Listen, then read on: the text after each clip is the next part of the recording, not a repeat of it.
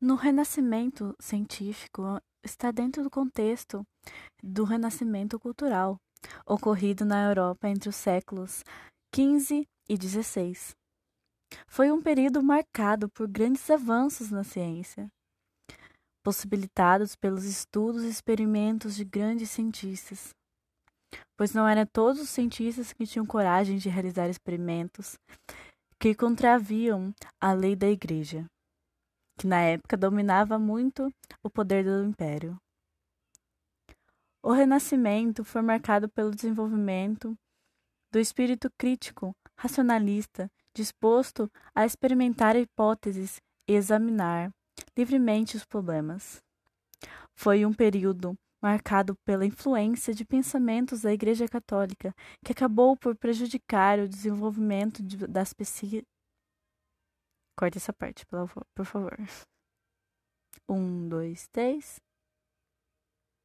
O desenvolvimento das pesquisas científicas, onde, onde buscava-se conhecimento através da leitura, sendo que estes ficavam muito restritos, principalmente aos monges e teólogos católicos, pois buscavam explicar os fenômenos da natureza através da igreja, através da intervenção. Ixi, mano. Parei no católicos. Um, dois, três pois buscavam explicar os fenômenos da natureza através da intervenção divina, ou seja, Deus fazia tudo, Deus era tudo obra de Deus, tudo Deus era explicação. Que na época era chamado de teocentrismo, que é no que eles acreditavam entre os séculos XV e XVI. Formando assim um perfil de cientista, oposto ao obediente religioso que tudo acreditava baseado na fé. A igreja tinha uma lista de livros que eram proibidos à sociedade, que inclusive até hoje eram proibidos. O cientista deveria submeter o mundo ao método de análise racional antes de estabelecer crenças e retirar e tirar conclusões. Era preciso observar cuidadosamente, investigar e fazer experiências e medir. A anatomia, por exemplo, era extremamente proibido pelas regiões pelas religiões descendentes hebraica e do judaísmo, cristianismo e islamismo, onde eles abominavam esse tipo de exoneração de estudo do corpo humano de sua condenação à morte. características principais eram o uso da pesquisa e investigações como métodos de produção de conhecimento científico, grandes avanços às áreas de astronomia, medicina, matemática, física, química e biologia. Desenvolvimentos de instrumentos científicos, principalmente na área da observação astronômica. Por exemplo, o telescópio, né?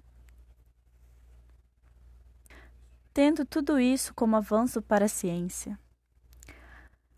For, é, formulação de várias leis da física e teorias de matemática. Foi da onde surgiu as nossas leis que conhecemos hoje, né? As leis de Newton e tal. Aumento da divulgação dos conhecimentos científicos.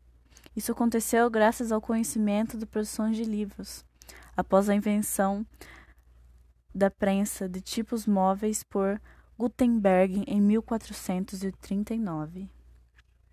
Em geral, foi um período marcado por muitas intervenções que tinham como base os conhecimentos científicos que estavam sendo produzidos, reformulados ou formulados. As descobertas científicas geraram forte mudança na forma que muitas pessoas entendiam o funcionamento do mundo. Isso ocorreu pois as explicações religiosas, sem fundamentação científica, foram sendo substituídas pelas explicações baseadas na ciência. Além de afetar a religião, essas descobertas científicas também impactaram o pensamento filosófico da época. Os principais cientistas do Renascimento, que muitas, muitos desses eu também não conhecia, mas Leonardo da Vinci foi um, Nicolau Copérnico, para Paracelso, o nome é engraçado dele, Miguel Servet e Galileu Galilei. Galileu Galilei foi um dos mais conhecidos. Leonardo da Vinci empreendeu diversas realizações científicas, entre elas, desenhou o primeiro mapa do mundo focalizando a América.